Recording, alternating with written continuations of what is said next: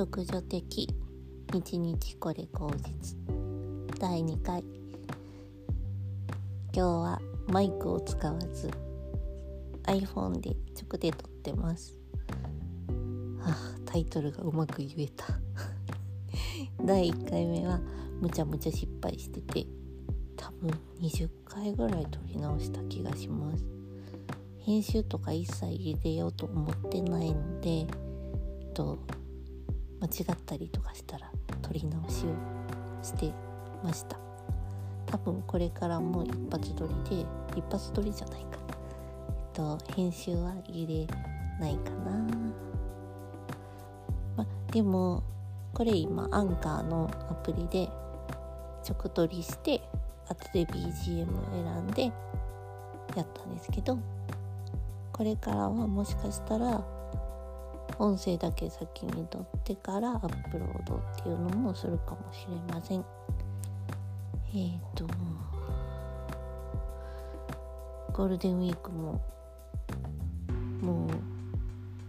う4日過ぎちゃいました。と私は29日からお休みをしてて9日の午後まで午後までっていうか午後からお仕事をするつもりなので結構長めのお休みなんですけどまあでも作業はするんですけどね お仕事の。まず私のお仕事はフリーランスのウェブのとプロジェクトマネージメントとかディレクターとかしてますまあ主にシステム開発のディレクションが多いですかねまあそういうお仕事を20年もっとか。22年ぐらいしてました。そうですね。なんだろう。その20年間東京でそういう IT 系の会社だったりベンチャーだったりあとはグルメ系の会社だったりメディアというかメディアでいいのかな？系の会社にいたりとかしたんですけどで3年前にこっちにこっちにっていうか京都の実家に帰ってきてで2年前からフリーランスでお仕事をするようになりました。まあなんか最初はフリーランスでお仕事もらえるのかなとか思って結構不安だったんですけど意外と知り合いの方とかに紹介してもらったりだとかあの一番大きかったのはクラブハウスっていうサービスがあるんですけどそのサービスで知り合いになった人らにお仕事をもらうようになったことが結構良かったかなと思ってます。今でもお仕事を一緒にしてたりとかするのですごいいいつながりになりました。で今も主に仕事は1つ目の会社の時に知り合った方でその方の会社のお仕事をお手伝いしてるって感じになります。まああとは他のお仕事も3つぐらいやってるんですけど、そんな感じでやらせてもらってて基本はその 自分のいる部屋でお仕事をするっていう感じですね。うん、私結構こう昼間あまり仕事ができないタイプで夜中にわーってお仕事しちゃうんですけどスタートが遅くてだいたいご飯夕飯食べてちょっと寝て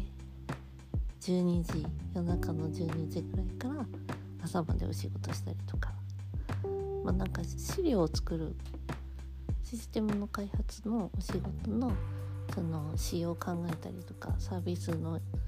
その仕様を考えたりとかが多いのでみんなが作業してくれはる前段階のものを作ることが多いのでまあなんだろうみんなが作業しはる時間に間に合ってれば大丈夫っていうのがあって 結構そんな不規則な感じでお仕事ができるんですけど私的にはそれがすごく合っててまあ、昼間はどちらかというとチャットとかで「どこれどうですかあれどうですか?」って聞かれることが多いから自分の作業っていうよりは人とのそのやり取りする作業をしてで夜にそういう自分のやらないといけない自分担当のお仕事をするっていうことが多いですね。こんなその夜中に働くスタイルをもうずっとやってるからもう慣れてるんですけど年齢が年齢なだけにあのちょっともう徹夜とかは無理だしやっぱり体力が回復しなくなってくるのが多いので結構大変になってきました、働き方変えればいいんですけどね。それがなかなかもう自分のペースができてるから変えることもできず。まあでももうちょっと楽なお仕事の仕方っていうのを見つけるのもありなのかなとは思ってます。えっ、ー、とさて今日のテーマなんですけどえっとテントが届きました。2年前ぐらいからかな。キャンプグッズをあ2年前じゃないか。3年前かな。3年前ぐらいあ4年前か。4年ぐらい前からチェアリングをしだしてあのキャンプ用の椅子を持ってあの河原河原じゃないな。川にうん川沿いのところに行ったりとかあとはその公園行ったりとかしてみんなでお酒飲んだりとかするっていうのをしててでそれを東京にいる時に始めてでそっからキャンプグッズを徐々に集め出したんですね。でえっ、ー、とこの2年ぐらいで結構全部いろんな焚き火台だとかで車中泊もしようと思ってたからマットとかそのシュラフとかも買ったりとかしててであと調理機器とかも買っててで最後テントだけがどうしても決められなくてなかなか。で最初コールマンっていうアウトドアメーカーさんのあのツーリングドーム ST がを買おうかと思ってたんですけどそれ1人用のソロテントだったんですけどそれの大きい版を XT ちょ XL XL じゃないな。なんかそれを買おうと思ってたんだけどなんか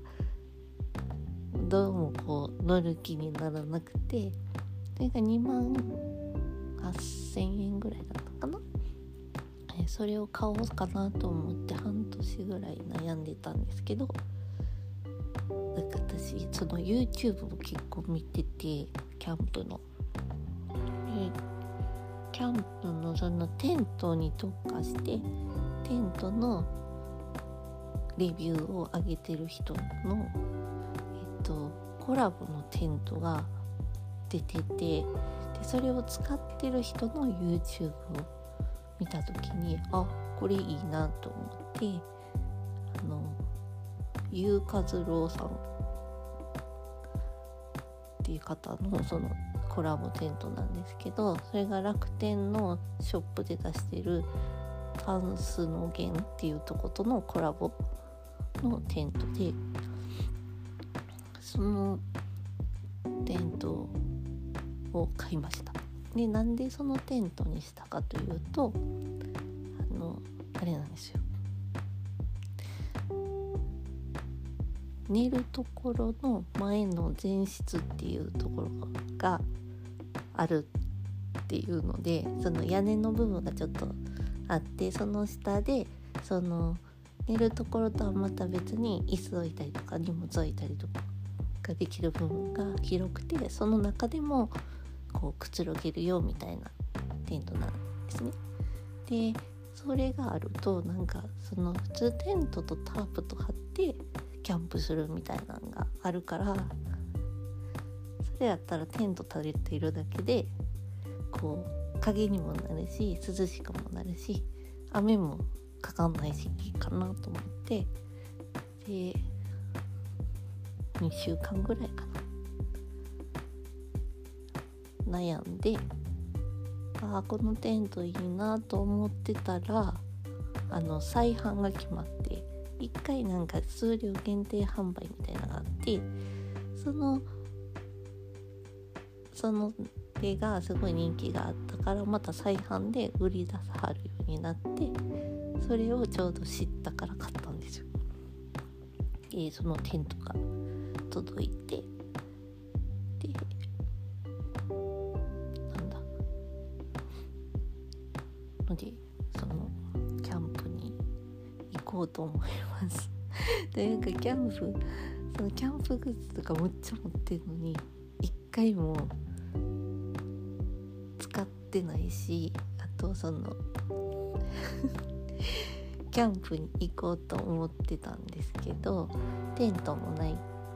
からどうしよう。でも車中泊すればいいかと思って行こうかな行こうかなって思ってたコロナになったりとかあそれがそのまた収まったなと思ったら夏になったりとかして結局行けずででやっと買ったからまずは春練習を家でしようと思ってます。かね周りの人が結構キャンプが好きな人が多くてキャンプグッズについてはいろいろ話をしてたんですけどいややっとテントを買いました。なのでこれからはその YouTube もしたいなと思っててキャンプに行く YouTube を作ってみようかなとも思ってます。まあすごいあぜひあのツールームテントっていうのかな。このテントなんで結構いい。もうなんか色が3色出てるんですけど黒とベージュとカーキか。もうなんか